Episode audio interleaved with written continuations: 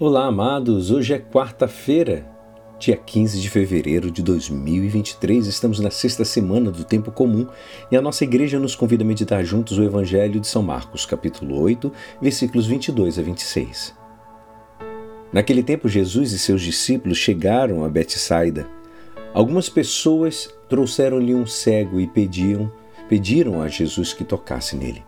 Jesus pegou o cego pela mão, levou-o para fora do povoado, cuspiu nos olhos dele, pôs as mãos sobre ele e perguntou: Está vendo alguma coisa? O homem levantou os olhos e disse: Estou vendo os homens. Eles parecem árvores que andam. Então Jesus voltou a pôr as mãos sobre os olhos dele e ele passou a enxergar claramente. Ficou curado e enxergava todas as coisas com nitidez. Jesus mandou o homem ir para casa e disse-lhe: Não entres no povoado. Esta é a palavra da salvação. Amados, hoje, através desse milagre, Jesus fala-nos do processo da fé.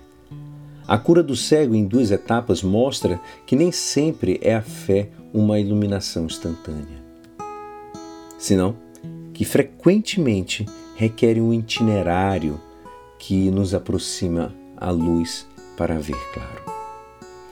Também é evidente que o primeiro passo da fé começa a ver a realidade, a luz de Deus. Já é motivo de alegria, amados. Como diz Santo Agostinho, ele diz: uma vez curados os olhos, que podemos ter de maior valor, irmãos. Alegram-se os que veem esta luz que foi feita a quem vem desde o céu, ou a que procede de uma candeia e que desgraçados se sentem os que não podem ver. Isso é verdade. Amados, ao chegar a Betsaida, trazem o cego a Jesus para que lhe imponha as mãos. É, é, um, é, bem, é bem significativo o que Jesus o leve para fora.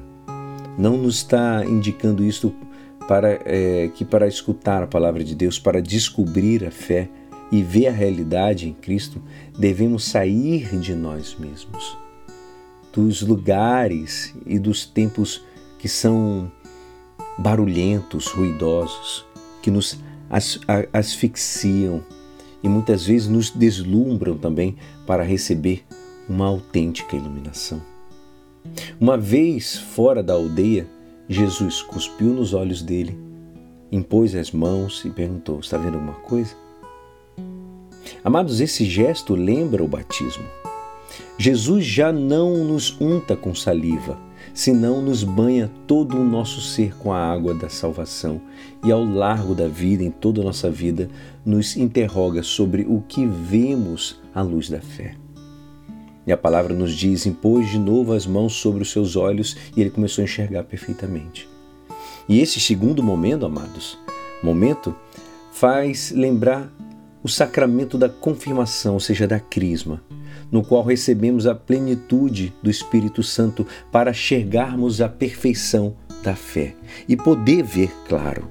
Receber o batismo, mas esquecer a confirmação, nos leva a ver, nos leva a ver sim, mas só as meias verdades.